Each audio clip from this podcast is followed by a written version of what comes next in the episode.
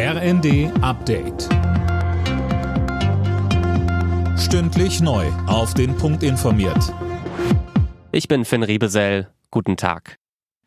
Bei ihrer zweitägigen Kabinettsklausur will die Ampelregierung heute und morgen mehrere Streitpunkte aus dem Weg räumen.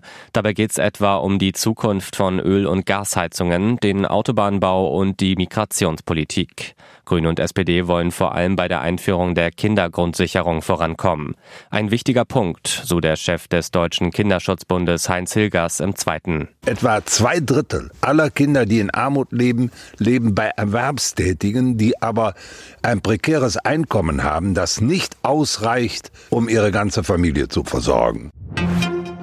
Es gibt keine Rechtfertigung, ausgerechnet die Grundrechte zu beschmieren. Das hat Innenministerin Faeser der Bild am Sonntag mit Blick auf die Aktion von Aktivisten der letzten Generation gesagt. Sie hatten gestern das Denkmal mit Grundgesetzartikeln am Bundestag mit schwarzer Farbe übergossen. Es gibt Fortschritte in den Atomgesprächen mit dem Iran. Teheran hat zugesagt, seine Nuklearanlagen häufiger von der Internationalen Atomenergiebehörde inspizieren zu lassen. Das hat IAEA-Chef Grossi gesagt. Mehr von Laura König. Laut Grossi sollen auch die Überwachungskameras in den Anlagen wieder eingeschaltet werden. In einer iranischen Anlage hatten Experten der IAEA zuletzt Spuren von Uran mit einem Reinheitsgrad von 84 Prozent entdeckt. Zum Bau von Atombomben werden rund 90 Prozent benötigt.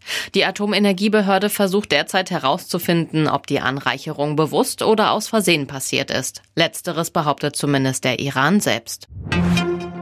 Deutschland wird das UN-Hochseeabkommen zum Schutz der Meere zügig umsetzen. Das hat Umweltministerin Lemke erklärt. Sie sprach von einem historischen Verhandlungserfolg und sagte, sie sei persönlich tief bewegt. Künftig sollen 30 Prozent der Hochsee durch das Abkommen geschützt werden. Alle Nachrichten auf rnd.de